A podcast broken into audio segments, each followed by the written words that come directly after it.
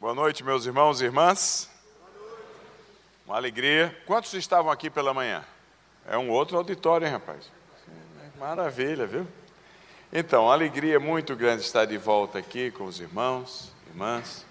A gente vive lá nos Estados Unidos, em Nova York, onde trabalhamos com a universidade. Eu sou diretor executivo da universidade lá. Mas, na verdade, alguém perguntou qual é o seu endereço residencial. Eu falei, é o avião. O de correspondência é lá, porque a gente, pela graça de Deus, Deus nos chamou para esse ministério de catalista, de pôr pessoas juntas, facilitar a vida de outras pessoas, na posição de liderança estratégica. Tudo começou há mais ou menos 10 anos atrás, quando eu já trabalhava com a universidade no Tennessee, e o Tennessee é um estado muito racista nos Estados Unidos muito racista. E é lá a terra da Klux Klan, por aí, para você ter uma ideia. Eu, quando ia para a igreja, na volta, no meio de semana, estava a iluminação da cruz queimando, em pleno ano 2000. É lá na região de Bristol, no Tennessee. Então a, a gente sentiu assim: um, Deus tem suas maneiras de fazer as coisas. A universidade, com. Meu doutorado era um doutorado na área de teologia teologia de missões. E eh, sobre minha liderança haviam físicos, havia gente com PhD em microbiologia, PhD em energia atômica, aqueles negócios todos. E eu, sendo um estrangeiro, o cara me olhava, mas como é que pode um negócio desse? Um estrangeiro que tem um doutorado em teologia, eh, teologia de missões ainda por cima, ainda é, é um certo preconceito. Eu falei, ninguém aqui tem dois, então eu vou começar um outro e me matriculei na Universidade de, de Toronto, aonde começamos o nosso doutorado em antropologia. E aí, quando ah, foi para fazer a residência, eu não podia sair dos Estados Unidos. Eu fazia, porque senão eu perderia naquela época o meu green card e a oportunidade de trabalhar. Então fui para a Califórnia, abri uma porta lá, um instituto, onde eu fui terminar o meu doutorado, fazer minha residência, minha pesquisa e precisava me manter. Então, eu precisava de uma igreja para frequentar minha esposa e eu. Meus filhos já não estavam conosco. Então, a, a igreja de Beverly Hills, Bel Air, estava procurando um pastor interino e eu procurando uma igreja interina. então, eu mandei meu currículo para aquela igreja, porque é assim que as coisas funcionam nos Estados Unidos. E, por incrível que pareça, a igreja me contratou onde eu fiquei por um período de dois anos. Só que o desafio foi muito grande. Era uma igreja onde era membro o presidente Ronald Reagan, família dele, esposa. Ah, uma igreja com dois mil atores, já imaginou? Morgan Freeman era membro da nossa igreja. E de repente estava eu lá pastoreando esse grupo. Então havia lá o Ralph Winter, que era o diretor executivo e ainda é, de Jornada nas Estrelas, de X-Men. Tudo membro da igreja. E tem muita gente boa em Hollywood. Então, ah, tinha mesmo, rapaz. É.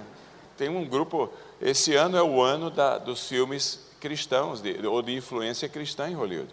Já saiu Filho de Deus, já saiu. Eu sei que é completamente fora do texto, mas pelo menos está gerando busca na Bíblia as pessoas interessadas em comparar as histórias de Noé, então, ah, surgindo a seriado A Bíblia, que alcançou 100 milhões de pessoas vendo nos Estados Unidos. Então, é um ano ótimo em Hollywood para a influência cristã. E, além disso, tem os filmes redentivos, que a história toda vai, desgraça, desgraça, complicação, e termina uma redenção acontecendo no final. Isso é valores cristãos sendo colocados lá. Mas ali é que começou tudo o Global Kingdom, que hoje está em 72 países. A gente sentia-se muito só, porque não é muito fácil ter um, outra igreja com liderança naquele nível. Então, quando você chega num certo nível na, de liderança na sua vida, o ar fica rarefeito, não tem muita gente. E ninguém sobe sozinho, mas também ninguém cai sozinho. Então a gente precisa de gente ao lado da gente para ajudar a gente para exortar a gente, para apoiar a gente. Porque se um, um líder estratégico cai, se Deus dá liderança de uma célula para você e você cair, pode escrever. muita gente da sua célula vai se desgraçar na fé. Porque Tiago diz assim: ninguém se apresse a ser modelo, a ser líder. Está lá, Tiago 3,1. Não tenha pressa em ser um líder, porque há grande condenação. A liderança ela pode ser compensadora, mas ela pode ser condenadora. Então, depende do de, que acontece com aqueles que a gente lidera. E ali começamos a rede, que hoje está pelo mundo inteiro, é uma rede de líderes estratégicos, que envolve quatro pernas. Envolve a perna dos pastores, são mais ou menos 590 pastores de igrejas, cuja média é 18 mil membros. Já pensou?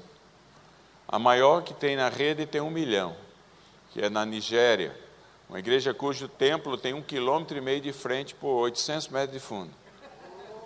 O povo responde a apelo lá em carrinho de golfe, porque senão fica muito complicado para vir até o púlpito. E as menores são cerca de 2 mil membros, mas são homens de grande integridade e mulheres de grande integridade, porque ninguém quer se associar com um criador de problema, com rolo. Então nós cuidamos demais por essa área. Tem a mesa do marketplace, que são os homens e mulheres de negócio, está começando o capítulo brasileiro agora. Mas negócios, não só finanças, mas educação, saúde, política, governo, mídia, eh, lei. Então a gente reúne, tudo reúne uma vez por ano, pequenos grupos de 100 pessoas. Porque senão vira conferência e ninguém aguenta a conferência mais. Aí a gente compra o DVD. Aí o terceira perna é a perna dos líderes de jovens, porque o cristianismo está virando a religião mais perto do céu possível. A média de idade de um cristão hoje é 55 anos ou igreja celestial. Então, não tem cabimento. Quando você compara a idade de um budista, que é 32, e a idade de um muçulmano, que é 25, nós temos um problema etário terrível. Que em 25 anos, metade do cristianismo, incluindo eu, vamos estar celebrando os louvores ao Altíssimo. É, se você chegar aos 80 vivo, dê 20 cultos em ações de graça. Ah. Mas essa é a verdade, está certo ou não? Então nós precisamos atacar essa área. E temos a mesa brasileira, espero que a igreja aqui mande o seu líder de jovens, seu pastor de jovens. E temos aí o ano que vem tem um congresso brasileiro em Belo Horizonte, lá no Paulo Mazone, 3 mil líderes de jovens. Queremos alcançar 32 mil líderes de jovens em, nas mesas ao redor do mundo que liderem 55 milhões de cristãos. Nós vamos Vamos revolucionar o mundo em nome de Jesus. E a quarta é a família, como o, o ninho de segurança, de tranquilidade. Ontem acabamos o primeiro dos congressos para líderes de família. Lá em Curitiba tinha mais ou menos 2 mil líderes que lideram 20 mil, que representam 100 mil brasileiros. O ano que vem já são, estamos acertando fazer um aqui, é, para liderança, porque nós queremos alcançar um milhão de casais brasileiros nos próximos cinco anos e 10 milhões no mundo, que liderem os brasileiros, 10 milhões de casais, que representem 50 milhões de brasileiros, porque as famílias são média de cinco pessoas. E aí nós vamos mudar, vamos, as igrejas vão crescer, porque eles vão ser melhor treinados, nós vamos mudar a mídia dessa nação, que está uma esculhambação, e vamos mudar as leis dessa nação, em nome de Jesus. Mas o volume vai forçar os, os políticos a serem o que eles têm que ser servos e não dominadores do que vos foram confiados. Eles têm que ser servos de quem vota nele. E nós vamos lá, quando tivermos esse grupo todo, nós vamos dizer o que nós queremos. E começou essa semana, já tinham dois mil líderes. O ano que vem já tem marcado 18 mil. Então, que lideram 180 mil, que representam 900 mil brasileiros. E a coisa vai caminhando. E no mundo inteiro, a rede no mundo inteiro decidiu que quer alcançar 10 milhões de casais que liderem 100 milhões de casais, que representem meio bilhão. Que a rede no mundo inteiro hoje já são 37 mil igrejas. 37 é, mil pastores, que representam 76 mil igrejas. É muita coisa. Então Deus está sendo bom, louvado seja o nome do Senhor. Então a, gente, a nossa função é ficar visitando esse povo Mês passado, em 24 dias, estivemos em 18 países. Quase morri em três continentes, mas volto entusiasmado com o cristianismo ao redor do mundo. Olha que coisa bonita que eu peguei lá na uma das casas publicadoras da, da Indonésia. Isso aqui é um, uma Bíblia. Você sabe, a Indonésia ela foi um país colonizado pela uh, Holanda. Por 300 anos os holandeses estiveram lá, mas não resultou em muitos convertidos. Tem lá um grupo de reformados que são descendentes espirituais dos holandeses. Na, oficialmente chamado o país mais muçulmano do mundo, são 240 milhões de habitantes. Porque na estatística oficial só tem 7% de cristãos. Na estatística real já são 22% ou mais. Aí eu estava lá na casa, uma das casas publicadoras, e o diretor me mostrou essa Bíblia. Essa Bíblia, em cores de fadiga da militar, foi encomendada pelo comandante-geral das Forças Armadas da Indonésia. 25 mil cópias, aqui está a carta dele, para uh, distribuir de tenente para cima. Então, o comandante, que é da ilha de Acer, a ilha mais radical muçulmana da Indonésia, escreveu a cartinha dele aqui, que eu pedi para traduzirem para mim, onde ele, como comandante geral, olha como Deus faz as coisas, determina, manda, que ele é o comandante, que todos os oficiais, a partir de tenente para cima, das Forças Armadas da Indonésia, leiam a Bíblia. Um muçulmano 25 mil militares de alta patente. Ele diz: leiam a Bíblia para que conheçam o que pensa boa parte da nossa população. Porque todos os anos, 2 milhões de muçulmanos, de jovens na Indonésia, se convertem a Cristo. A cidade de Jakarta, capital que tem 22 milhões de habitantes, agora, pela primeira vez, muçulmano não vota em cristão nem a pau. Pois é, elegeram um vice-governador cristão. Só que o governador, o Ododo, acabou de ser eleito presidente da nação. Quem vai ser o governador de Jacarta? Um cristão. Pela primeira vez na história. E que é da rede, viu? Do marketplace. É uma maravilha o que está acontecendo. Sabe, ninguém consegue deter a obra do Evangelho, é obra santa. Como é que pode? Os caras dizem, o cristão quando vier os urubus falar para você que o cristianismo está indo mal, exorte aquela pessoa a voltar para a Bíblia, que Jesus falou: as portas do inferno não prevalecerão contra ela. É uma coisa maravilhosa. O que vai mal são algumas igrejas que abandonaram o primeiro amor. A igreja com I minúsculo, mas a igreja com I maiúsculo é vencedora. Essa que é a coisa, é uma maravilha. Lá no, ah, querem mais um, um caso aqui? Lá na parte oriental da África tem um país chamado Gana. Os três últimos presidentes americanos, Bush, Clinton e Obama, visitaram para o país, louvando a, a estabilidade, o progresso econômico, a democracia. Porque eles não têm coragem, ou não sabem, ou não têm capacidade de ver, porque não têm o discernimento espiritual, é o que está abaixo disso aí. O país está indo muito bem, está em paz e tudo, porque é, é a bola da vez do avivamento. Bola da vez. Para você ter ideia, o islamismo foi reduzido de 12% para 5% da população. A marca do avivamento é o louvor. Muita Bíblia, mas é o louvor. Você desce no aeroporto de Acre, que fica a 8 quilômetros do centro da capital, é, até lá, borracharia Jesus é bom. É, panificadora, Deus é grande. É uma coisa tremenda de como é que Deus vai deixar de habitar num povo que aprendeu a louvar? No meio dos louvores, Deus habita. O resultado é que o cara se converte, vira uma pessoa mais saudável, abandona os vícios, educa melhor os filhos. O país está uma maravilha. Um dos colegas da rede lá, que é de é o Henny Burger, da África, está construindo, está ah, pleiteando agora ele é um, um homem muito rico, mas muito crente também, vai construir a primeira cidade integrada da, de toda a África. É uma cidade para 500 mil habitantes, construída ao redor do aeroporto. Projeto de bilhões de dólares que faria inveja a qualquer país, inclusive ao nosso, está acontecendo no Ghana. Por quê? Porque o povo que teme ao Senhor prospera. Prospera. Então, é impressionante o que anda acontecendo no mundo, meu amigo. Ninguém detém. Os primeiros mil anos do cristianismo, o cristianismo avançou no norte da África, depois perdeu com a vinda do islamismo. Mas avançou em, eh, a África avançou em pedaços, pedacinhos da Ásia e dominou a Europa. Segundo mil anos foram as terras novas, como o Brasil, como outros, e o continente africano e o, o leste europeu. O terceiro milênio é o milênio da Ásia. A coisa está impressionante. É, você vai no norte da Índia, estão batizando gente segunda, quarta e sexta.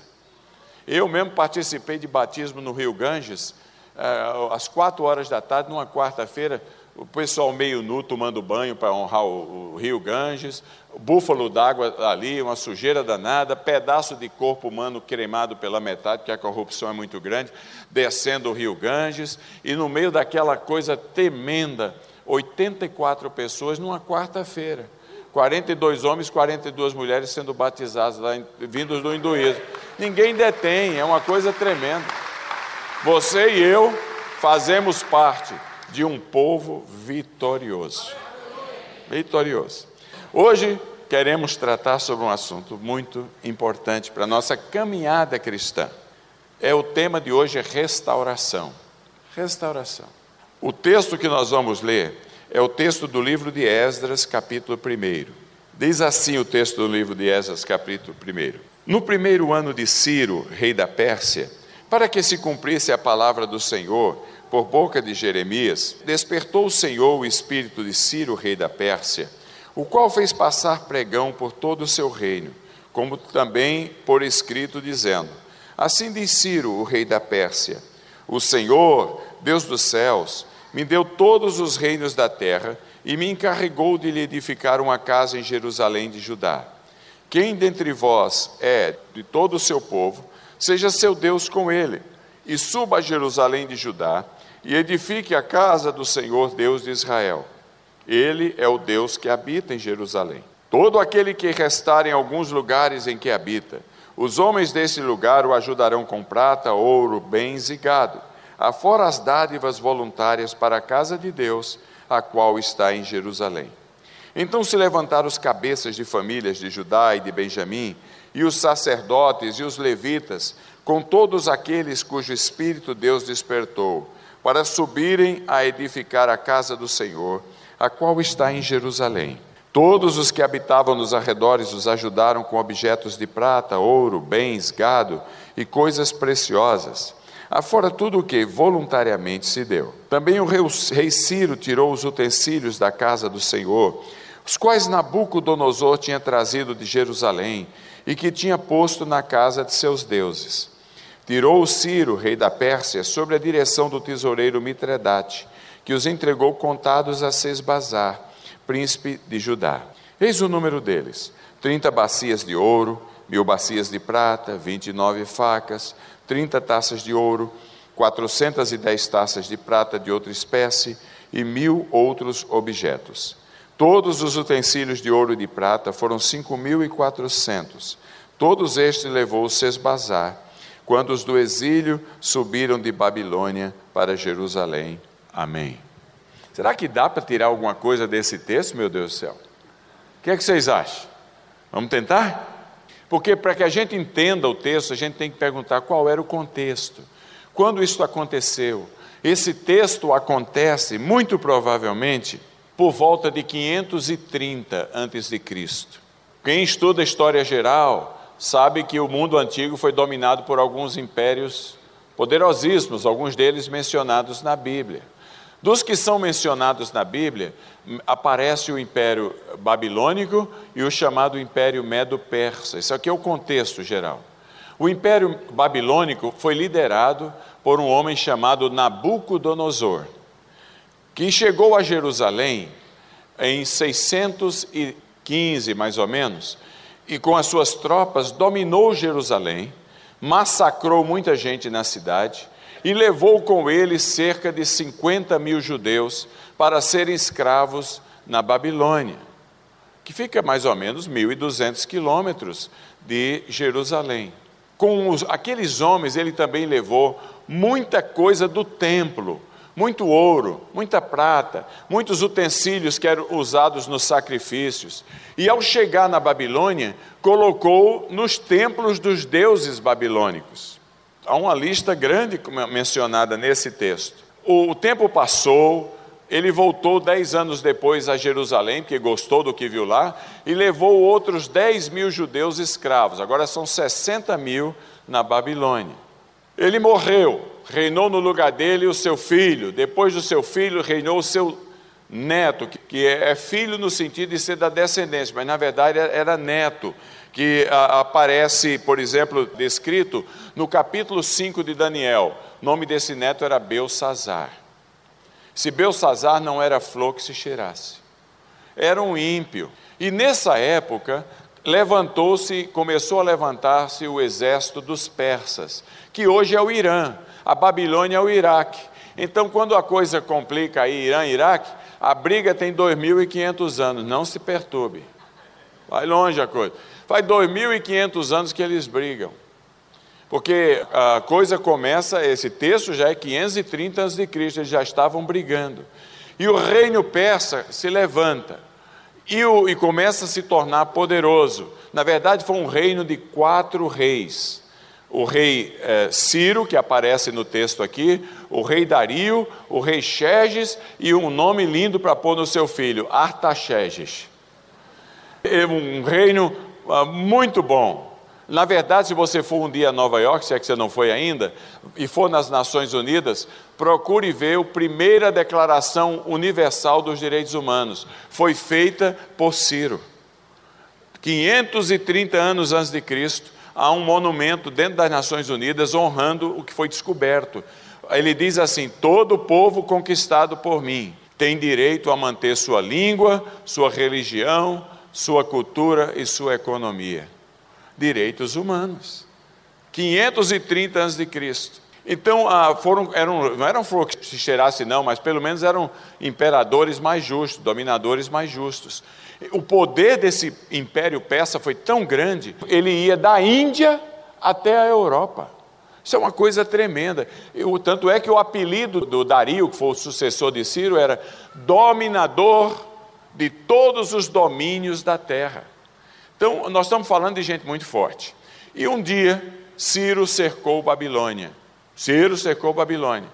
E Babilônia era uma cidade, e ainda é, muito impressionante, porque as ruínas ainda estão lá. O exército americano usou parte das ruínas como uma base durante a guerra. Você tem ideia, as muralhas de Babilônia tinham 105 metros de altura. Um dia você, o Iraque melhorar, você puder voltar lá, for lá, vai visitar as ruínas. Equivale a um prédio de 35 andares. A largura das muralhas era para dar sustentação a 105 metros de altura, eram 26 metros de largura, que dava para a qualquer momento três carros de batalha circularem por cima das muralhas. Inexpugnável, impossível ser penetrada. Então, quando as tropas de Ciro cercaram Babilônia, o Daniel capítulo 5 nos diz que Belsazar, o imperador da Babilônia, ao invés de se preocupar, deu uma grande festa, diz o capítulo 5 de Daniel, para mil dos seus líderes, com todas as mulheres e, as, e a número dois. É, foi um, um verdadeiro bacanal que ele deu. E ele disse assim mais: tragam os utensílios dos, que nós tiramos de Jerusalém nós vamos celebrar os nossos deuses com os utensílios que estavam no templo de Jerusalém. Ciro, não conseguindo penetrar na cidade, teve uma ideia brilhante. A ideia que Ciro teve foi: Babilônia era conhecida pelos seus jardins, o quê? Suspensos. Em outras palavras, era deserto, mas era perto do rio Eufrates. Então, eles, era dois quilômetros do rio Eufrates. O que é que eles fizeram? O, o rei babilônico abriu canais de água, dois quilômetros de canais, e de repente a cidade tinha era um verdadeiro oásis, porque as, a, os jardins eram suspensos porque tinham canais por debaixo. Ciro não conseguia entrar na cidade, contra, uh, dominar a cidade por causa das muralhas fortificadas. Ele mandou os seus engenheiros bloquearem a saída da água do rio. E o canal, que as festas demoravam vários dias, o canal secou, ficou só o barro. Então, sem dar nenhum tiro, os exércitos de Ciro entraram por debaixo da muralha. E quando o rei, pensando que ninguém tomaria Babilônia, eh, se apercebeu, já haviam milhares de soldados de Ciro dentro da cidade, que conquistaram Babilônia sem nenhuma luta. Os outros se renderam e foram mortos, evidentemente. Ninguém levava prisioneiro naquela época. Mataram todos. Mas essa é a história que está por detrás. Agora, Ciro estabeleceu-se no poder. E aí acontece uma coisa tremenda. Ele tem uma visão. Um rei ímpio, um rei persa, que adorava deuses falsos, tem uma visão divina. É interessante que Deus usa até a mula de Balaão, quando Ele quer. Você já foi exortado, já foi abençoado, até por um não crente que lhe diz uma coisa e você diz, veio de Deus, já teve isso ou não?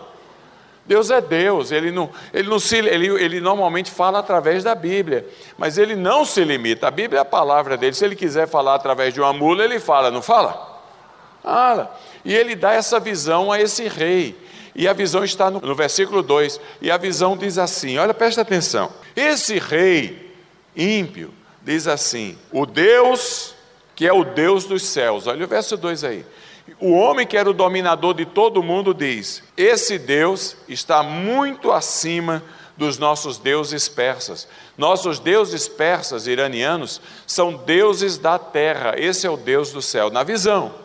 Segunda parte da visão dele é: esse Deus me deu todas as coisas. Agora ele é o imperador do mundo. O que ele está dizendo é que tudo que ele era, tudo que ele tinha, tudo que ele podia, era por causa de Deus. Deus de Israel havia dado isso para ele. Que coisa maravilhosa, que visão tremenda. E para cúmulo dos cúmulos, ele diz assim: Esse Deus, que é o Deus dos céus, que me deu tudo que tem, me fez um missionário. Meu Deus do céu, qual foi a missão que Deus deu a ele?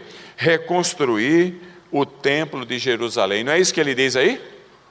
Não é isso que está escrito? Quer dizer, é, Deus deu a ele uma missão para cumprir. Agora, olha que coisa interessante, que Deus maravilhoso, que Deus fenomenal, que Deus incrível, um Deus que usa até um ímpio com o objetivo de abençoar o seu povo. Agora, irmãos, antes da gente ir adiante, a realidade é que o versículo 5 diz uma coisa interessante, ou pelo menos faz a gente imaginar uma coisa interessante é que, mesmo diante das declarações maravilhosas de um rei ímpio, dizendo a 60 mil judeus que lá estavam: vocês estão livres, vocês vão voltar para a sua terra, vocês vão caminhar, vocês vão reconstruir o templo de vocês, podem ir embora, vocês estão livres. Apesar dessa boa nova ser dita, apesar destas declarações maravilhosas serem comunicadas, o verso 5 diz que alguns não se animaram espiritualmente. Foram muitos os que se animaram, mas não foram todos. Não é verdade que existe no nosso meio, talvez alguns aqui também, aquelas pessoas que, mesmo diante das melhores notícias, não conseguem se animar? Tem gente que está tão para baixo, está tão no buraco, que você vê as obras de Deus, vê as ações de Deus, vê gente sendo abençoada, vê Deus bondosamente provendo para o dia a dia, vê você com saúde, vê tudo, vê tudo, vê graça o tempo todo e não sai do buraco, meu Deus do céu.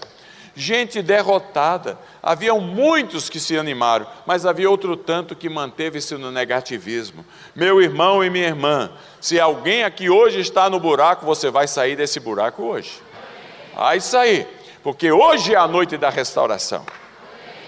Agora, o verso 6 diz algo mais surpreendente. O verso 6 diz algo mais surpreendente. Lá diz assim: que tudo que foi tirado dos israelitas seria restituído. Não é uma coisa maravilhosa? O texto diz que o imperador Ciro mandou contar todas as coisas, chamou um tesoureiro, conta aí. Parece que o almoxarifado era bom, eles guardavam tudo direitinho. Ele contou nos mínimos detalhes: tudo que foi tirado seria restituído. Mas como Deus é o Deus da abundância, Deus é o Deus da abundância e da graça, ele sempre vai além. Não era só tudo que foi tirado, era além do que foi tirado. Ele retorna tudo para a gente com superávit, com excesso. Porque ele diz: olha, além de devolver tudo, se você tiver gado, prata, etc., dá mais, dá mais. Porque Deus tem prazer em nos abençoar com abundância. Nessa bênção de Deus que nós estamos introduzindo aqui, acontecem três transferências porque a todas as coisas, mais de 5 mil utensílios, foram devolvidos. Três transferências: a transferência de uma casa para outra, dos deuses falsos para os deuses verdadeiros. Não podia as coisas de Deus permanecer nos deuses persas, tinha que ir para a casa do Deus verdadeiro. A transferência de uma mão para outra. Não podia ficar na mão do imperador ímpio as coisas de Deus. Tinha que ir para as mãos do príncipe de Israel, que no começo do capítulo 2 é dado o nome judeu para ele, que era Zorobabel. Tinha que ser entregue à pessoa de direito e tinha que sair de uma terra para outra, da Pérsia para Israel. Esse tema de restituição é o tema desta noite. Sabe por quê? Porque a vida rouba muita coisa da gente. É duro, não há uma, uma face, a não ser que você seja muito pequenininho aqui, muito novinho, criança, não há ninguém aqui que não tenha perdido alguma coisa na vida.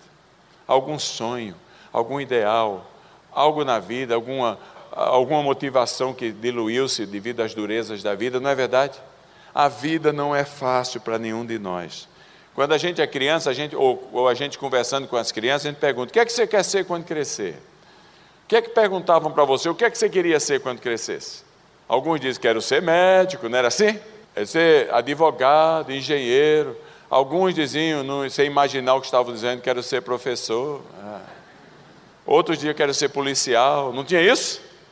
Cheio de sonho. De vez em quando alguns dias quero ser é, atriz, ator, jogador de futebol. Quantos sonhos nós tivemos na infância que desapareceram da nossa vida? O tempo passa e muito dos sonhos e esperanças da nossa vida são perdidas. Existem cinco áreas na vida de todos nós, preste atenção nisso: cinco áreas na vida de cada um de nós que ou a gente adiciona ou a gente só sobra, a gente perde, a gente se acaba, a gente diminui nelas. Ou elas dão mais esperança e realização a gente, ou a gente é roubado das nossas esperanças nela. Quais são essas cinco áreas?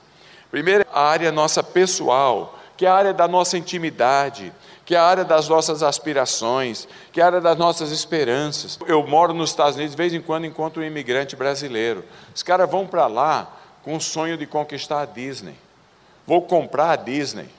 Depois de uns anos não consegue comprar um ingresso para Disney, coitado. E não volta por vergonha, porque não quer chegar com a mão lá atrás e outra frente. A dureza que é, a humilhação constante. Muitos se dão bem, mas uma boa parte é sofrimento. Quantos sonhos pessoais, quantas ah, áreas profundas de nossa intimidade que nós, nós tínhamos as nossas grandes esperanças e elas se perderam um grupo de privilegiados, abençoados, esses sim conseguem alcançar, mas a grande maioria nossa perdeu muito na área das aspirações pessoais, não é verdade? Essa se foi. A área, segunda área que nós ou ganhamos ou perdemos é a área familiar. Enquanto a área pessoal é a área da intimidade, das aspirações e de esperanças, a área familiar é a área da nossa estabilidade, do pertencimento, do refúgio. Tem coisa pior do que problema na família? É horrível. Olhe, eu fui, eu saí do Brasil pastoreando uma igreja dinâmica, grande, 300 adolescentes tinham na igreja, e eu com três filhos pequenos, um tinha 13, um 11 e o outro 8 e fui para o Canadá plantar a igreja, do zero, do zero, sem ninguém. E ali estou lá no Canadá, meus filhos foram forçados a amadurecer, igual quando a gente pega uma manga verde e, e força a manga ficar amarela logo. É coisa tremenda, porque não tinha outros, não tinha mais companheiros. Eu olho para trás, foi só a graça de Jesus. Foi só a graça, porque eu quase desgracei minha família. Foi só a graça de Jesus. E aí não tinha jovens na igreja, eu tenho um filho que é um atleta, meus filhos são todos mais altos do que eu. Então, cuidado com mexer com minha casa. Todos mais altos do que eu. Esse é excepcional, é um grande jogador de basquete. Hoje ele é professor da Universidade de Virgínia, de economia. Então é, já tem filho, me deu três netos, vive muito bem, graças a Deus. Mas naquela época era um adolescente, não tinha adolescente na igreja, ele entrou no time de basquete e eu comecei a ver meu filho mudando mudando, mudando. Foi ficando um filho diferente, um filho estranho. Um dia eu chego em casa, ele estava lá com as atitudes muito complicadas. Não sei se ele tomou droga ou não tomou, eu nem quero saber. As coisas velhas já passaram. Mas que estava complicado, meu filho estava, e eu perdi a paciência. Meu Deus do céu. Aí eu fui para o quarto, chorei como uma criança, angustiado, dizia: Deus, eu não tive um filho para o inferno. Eu tive um filho e eu dediquei para o louvor da tua glória. Eu me recuso a aceitar perder meu filho para o mundo. E olha que o culpado era eu, meus irmãos, que eu estava dando tanto tempo para o plantio da igreja que eu esqueci da igreja que estava na minha casa. Meus filhos e esposa estavam virando secundários na minha vida. A vida minha era os outros. Está entendendo o que estou querendo dizer? E ali me arrependi, chorando. Eu disse à minha esposa: me recuso a perder o meu filho. E eu disse assim: eu vou parar, nem que eu tenha que parar com tudo, não precisou parar, mas reduzir a marcha. Falei: eu vou dedicar tempo, vou ganhar meu filho de volta. E eu grudei nele, meus irmãos. Eu grudei nesse meu filho. Aí ele falava assim: pai, posso ir ao cinema com meus, meus amigos? Falei, Vamos, filho. Aí ele fala, pai, mas é com meus amigos. Falei, filho, você não tem nenhum amigo melhor do que eu. E eu não tenho nenhum amigo melhor do que você. Se você vai com seus amigos, eu tenho que ser incluído. Pai, eu vou jogar, treinar basquete com meus amigos. Lá vou eu, meu filho. Eu ainda não tinha virado uma bola naquela época, sabe? Então podia correr com eles. Grudei, grudei no meu filho.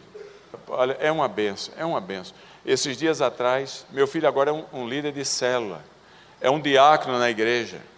Esses dias atrás, a minha netinha de seis anos me ligou, a Daniela, com aquele inglês macarrônico dela, o português macarrônico, eu digo, falou, vovô. Falei, fala, minha netinha, porque você sabe, avô é servo dos filhos e escravo dos netos. Bom, fala, minha netinha. Ela falou, entreguei meu coração para Jesus. Um filho que estava perdido e foi achado. Há coisa pior do que a crise na família. Mexe com tudo. E muitos de nós que estamos aqui, estamos passando por esse vale da sombra da morte. Vale da sombra da morte. O mundo, o sistema do mundo maligno está roubando da gente o que deveria ser o nosso ninho de refúgio e tranquilidade. Então hoje você vai sair desse buraco em nome de Jesus. A terceira área, meus queridos irmãos, é a área dos relacionamentos, é a área da nossa influência, do nosso equilíbrio, da nossa imagem. Um relacionamento esfacelado, você não poder ver o outro no olho a olho, é horrível. Você se sente mal, ou você se sente bom demais, ou você se sente um zero à esquerda em relação aos outros, que a gente julga o tempo todo a nós mesmos e aos outros. Então essa área é muito complicada. A quarta área é a área profissional, que é a área dos nossos feitos, dos nossos propósitos, da nossa paixão, do nosso legado. Quantos de nós tínhamos sonhos de prosperidade, de crescimento, e mal e mal dá para pagar o apartamento mequefa que a gente mora, de um quarto e olhe lá. É uma dureza. A gente pensava em comprar aquele Lamborghini e mal e mal a gente tem um Fusquinha 67 ainda. É a dureza da vida. Não anda, a coisa não anda e, e perde aqui emprego sem saber porquê, a coisa não caminha, estudou e não consegue.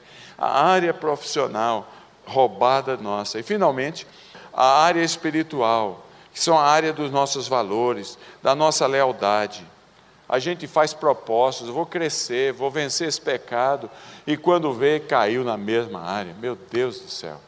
É uma coisa tremenda, aí a gente vai lá no quarto, só a gente e o confessionário, que é o espelho, a gente se olha no espelho, miserável homem que sou, e a gente fala, meu Deus, e às vezes somos dominados por essas, o crente em si, possessão de crente, fica complicado a gente acreditar, porque a gente é templo do Espírito Santo. Mas opressão na vida do crente acontece muito.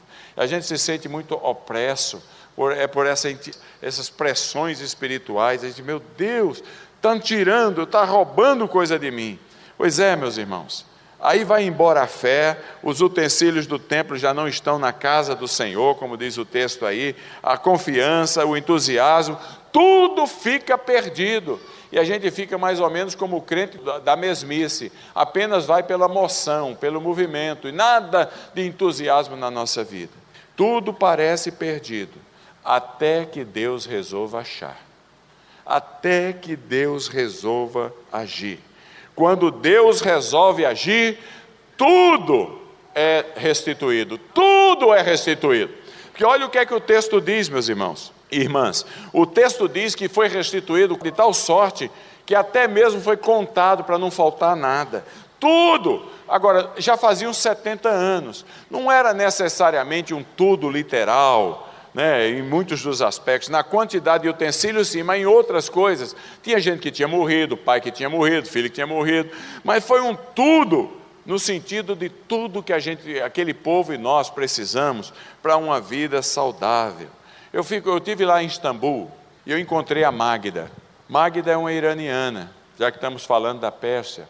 Ela converteu-se a Cristo porque Cristo apareceu para ela. Você sabe, quando o Ayatollah Khomeini dominou o Irã, haviam 5 mil cristãos. E ele mandou matar a maioria deles, principalmente os armênios. Hoje, são quase um milhão. É uma explosão de cristianismo no Irã que eles nunca viram coisa igual. Nunca viram coisa igual. Então, é uma, só no Kurdistão, Irã, já são mais de meio milhão. Só pastor na cadeia tem mais de 40. Mais de 40. Agora, lá em Teherã, eles proibiram cultos em persa agora só pode em inglês, porque estava vindo tanta gente, mas agora está vindo mais gente, porque a propaganda do negativa traz mais gente ainda, curiosa. Então é uma coisa tremenda o que está acontecendo. Lá vem a Magda. Estava lá em, em Istambul, pertinho do bazar, numa igreja reconstruída, uma igreja protestante armênia, que hoje é sede da igreja do pastor Kirkov, que tem uns 500 crentes, mas tem também uma comunidade de 120 iranianos convertidos, todos refugiados. E eu estava lá e eu vi, conversando com o pastor Kikov, eu via casais trazendo crianças e entrando para o subsolo e, e voltavam sem as crianças. Eu fui ficando curioso. Aí, depois que a gente foi dar uma volta por, pelo patrimônio, para conhecer o patrimônio, eu disse: Eu quero ir lá no subsolo ver o que está vendo. Cheguei lá, eu encontrei Magda, 33 anos, cinco anos atrás. E tinham mais ou menos 50 crianças, de assim, 5, 6 anos até 15, 16 anos ela sendo professora de todas aquelas crianças, porque eram filhos de iranianos convertidos que tinham entrado, no, eh, vieram como do Irã para a Turquia e jogaram o passaporte fora para poder ser refugiado. Então eles queriam matricular os filhos na escola, a Turquia dizia: você tem que ter um passaporte. Eles iam no embaixada, dá para dar um passaporte? Os caras não perguntavam de onde eles eram no Irã, perguntavam: vocês agora são cristãos? Que é tanta gente se convertendo, eles não podiam dizer não, porque não iam mentir. Falaram, somos cristãos. Os caras negaram o passaporte, eles ficaram apátridas. Não tinham mais como provar a cidadania. Não podia colocar os filhos na escola. Quem é que vinha? A Magda entrou em cena. Aí eu fiquei tão impressionado que ela dividia por idade, ela dava aula correndo na, o dia inteiro naquela subsolo. À noite fomos jantar. Aí eu perguntei, Magda, me conta a tua história. Ela falou, como é que você conheceu a Cristo? Ela falou: Eu era casada e tinha uma filha de quatro anos, e Jesus apareceu para mim e eu me converti a Cristo. Ele me convidou para segui-lo. E eu não, ao me converter, meu marido divorciou-se de mim. Porque no Islã, para se divorciar da mulher, você só precisa dizer três vezes: Não te quero mais, não te quero mais, não te quero mais. Você está liberado, pega outra. A mulher é mais complicado. Porque a mulher é propriedade do marido, como os filhos também são. Legal. Então ele está abrindo mão de uma propriedade, não precisa de juiz dizer sim ou não. Basta dizer, eu não quero essa propriedade mais. E, é, mas ele foi adiante, ele levou a corte. E a corte determinou que ela nunca mais poderia ver sua filha, sob pena de ir para a cadeia, sob pena de ser presa, ser morta, o que fosse. Ela teve que fugir do Irã, sabendo que nunca mais veria sua filhinha de quatro anos. A vida rouba muita coisa da gente. Agora estava lá e nessa hora ela começou a chorar, e eu chorando com ela. E aí ela disse: Doutor Dantas, agora você pode entender por que é que eu adotei essas 50 crianças como minhas filhas. Deus restituiu a Magda o que tinha sido perdido, vezes 50 vezes. Ela fez do ministério com aquelas crianças a sua maternidade. Está seguindo comigo? Que coisa fenomenal, que coisa impressionante. Deus devolve tudo. Lembra de Jó? Perdeu sete filhos, aquela complicação danada, e perdeu toda a riqueza. A mulher dele diz: amaldiçoa a Deus e morra desgraçado. E ele falou: de jeito nenhum, de jeito nenhum, porque eu bem sei que Ele tudo pode e que todos os seus propósitos serão cumpridos. É, e no final da vida, quando você vai ao capítulo 42 de Jó, Quando você chega lá, a Bíblia diz que Deus deu a Jó, os sete que morreram, Deus deu 14. Sete filhos, sete filhas. E diz mais: as mulheres mais bonitas do país. Ah, quer dizer que as primeiras não era lá muito flor que se cheirasse, não. As mulheres mais bonitas. Deus é maravilhoso. O segundo estágio de Deus é sempre melhor do que o primeiro. Louvado seja o nome do Senhor. Agora, caminhando. Ninguém dormiu ainda não? Ele devolve tudo. Mas porque ele é bom e ele é cheio de graça, ele devolve a tudo com sobra. Porque o versículo 5 diz que ele disse: devolve tudo e disse ao povo: traga mais. Traga mais. Deus devolve tudo com abundância. Sabe, irmãos, minha última igreja no Brasil era uma igreja muito rica, não vou dar o nome dela não. E eu fui ser pastor nesta igreja. E por milagre de Deus, pobre começou a se converter. Porque naquela igreja, para pobre se converter, tinha que ser um milagre de Deus. E foram mais de 500 pobres se convertendo. E aí, o presbitério da igreja reuniu comigo e falou: Você é um mentiroso, um charlatão, um enganador. Você já pensou a gente lutando para ser honesto, ser afetado na honra desta maneira? Eu perguntei, mas por que vocês estão falando isso? Porque quando você foi entrevistado para vir ser pastor aqui, você nunca disse que você gostava de pobre. Eu falei, eu só gosto do que Jesus gosta. E ele falou, bem-aventurados são os pobres, meu amigo. Mas eu gosto também de rico. Eu gosto de quem Jesus gosta. Mas por que vocês estão dizendo isso? Ele falou, você está baixando o nível da nossa igreja. A nossa igreja era conhecida no mesmo nível da igreja batista e da igreja cristã evangélica, e agora é uma igreja de pobre. Falei, meu Deus do céu, que situação miserável. A minha pressão foi para 20 por 16. Eu tomei comprimido depois de vários anos. Agora eu estou curado, em nome de Jesus. Mas já pensou você ser chamado de mentiroso? Eu sabia lá quem ia se converter, e se se convertesse mais do que pobre, miserável, estava ótimo também. Graças a Deus. Mas aquele grupo de líderes eram sedentos por manutenção de um status quo. Aí eu disse, pensei comigo, aqui não é lugar para mim. E aí Deus, por misericórdia, me levou ao Canadá. Mas enquanto eu estava, aí eu comuniquei à igreja que estaria saindo. Os pobres ficaram extremamente tristes. E aí o dia da minha saída veio, 31 de dezembro. Eu saí, meu sogro havia morrido 15 dias antes, era um médico, presbítero maravilhoso, morreu, e minha esposa estava lá. Eu saí completamente desonrado daquela igreja. Desonrado. Eu saí de Catajeca, de ônibus, 31 de dezembro, chorando, chorando, chorando, porque eu tinha sido acusado de charlatão, de mentiroso, de enganador. A minha honra estava ah, abaixo de zero, não estava?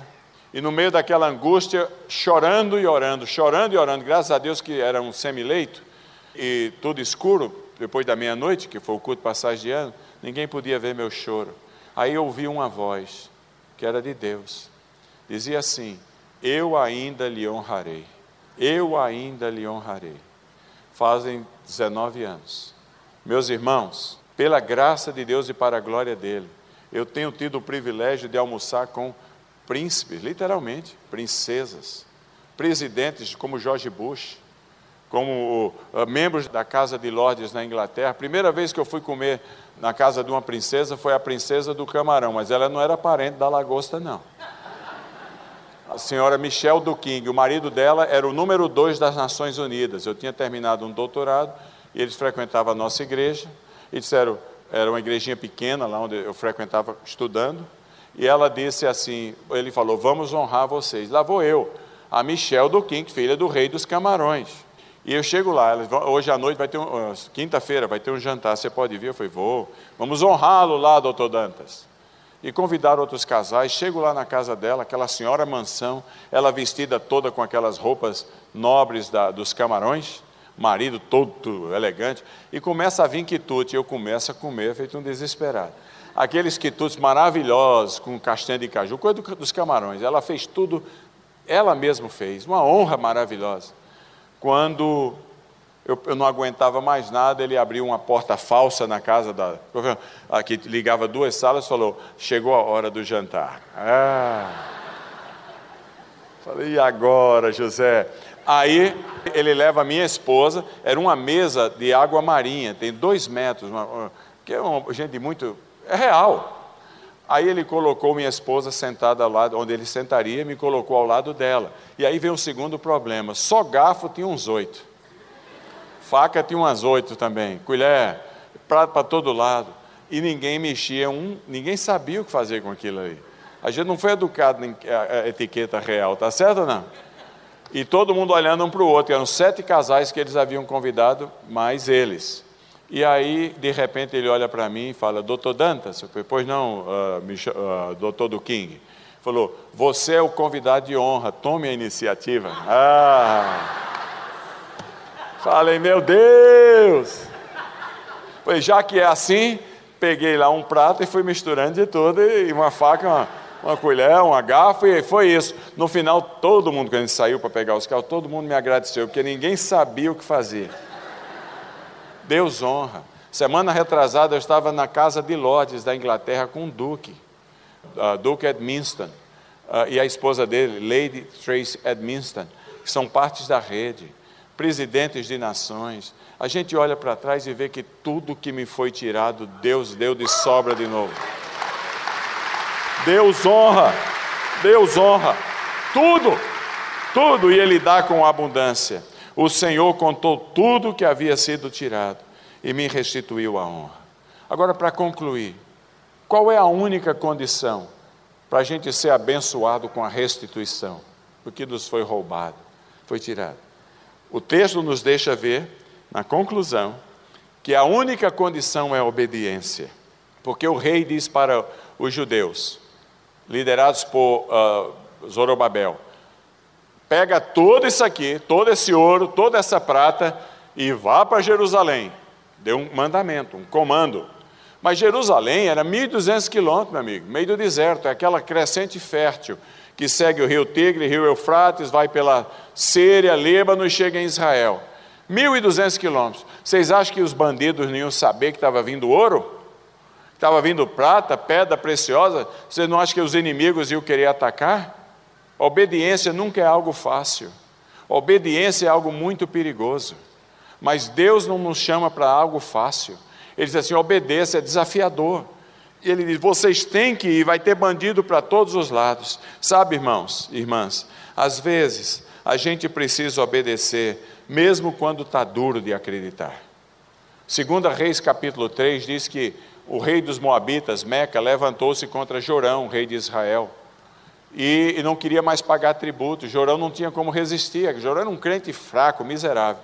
Aí ele fala para Josafá: ajuda a gente aqui, que era de Judá. Josafá diz: ajudo. E aí vão, os seus homens serão como os meus, meus como os seus. E eles se preparam para a guerra. E aí o rei de Edom, que é onde hoje fica a cidade de Acaba, na Jordânia, na, no Mar Vermelho, diz assim: eh, Meu povo vai se unir a vocês, e um exército de 120 mil pessoas é formado, com animais, com tudo. E eles escolhem o caminho do deserto de Edom, que hoje é chamado de Wadi Ran é 53 graus temperatura. Eu estive lá, onde Lourenço da Arábia filmou o filme dele. Até calango morre de sede lá. Coisa tremenda. Depois de uma semana não tinha mais água. E aí eles falaram assim: o rei, o carnal, o crente carnal disse: Deus nos trouxe aqui para nos matar. Já o crente espiritual, no meio das durezas, falou: O que é que Deus tem a ver com isso? 2 Reis capítulo 3. Tem algum profeta do Senhor que possa dizer o, o propósito de Deus nas durezas da vida da gente. E aí trouxeram Eliseu. E aí Eliseu diz: Olha, tão certo como vive o Senhor dos Exércitos, em cuja presença estou, se eu não honrasse a presença desse crente bom, Josafá, Jorão, você estaria liquidado. Mas aqui vem a, o que Deus diz: cave covas e covas.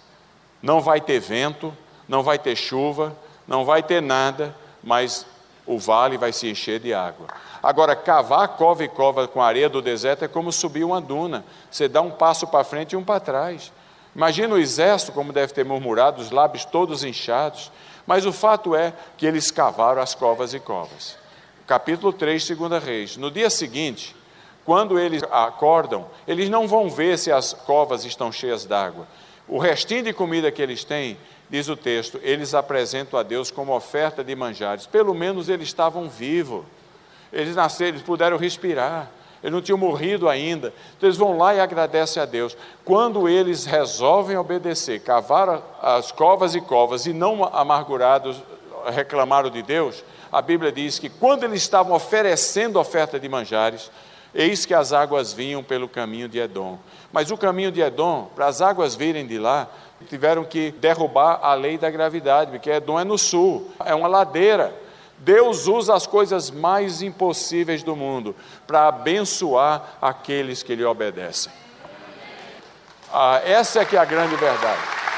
Se for preciso fazer que a água venha na direção contrária, do sul para o norte, ele vai fazer isso para que você seja abençoado, meu irmão. Como concluímos aqui? Talvez para muitos nesta igreja, a vida já tem roubado muitas coisas. Muitas. A mensagem para você nessa noite é que Deus continua sendo o Deus da restauração e da graça, meus irmãos.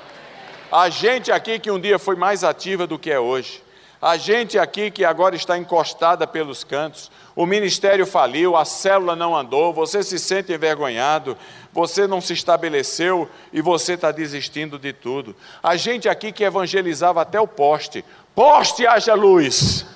E hoje perdeu o entusiasmo, anda mudo, anda seco, sem graça. Meus irmãos e irmãs, hoje é a noite da restituição de tudo que lhe foi tirado.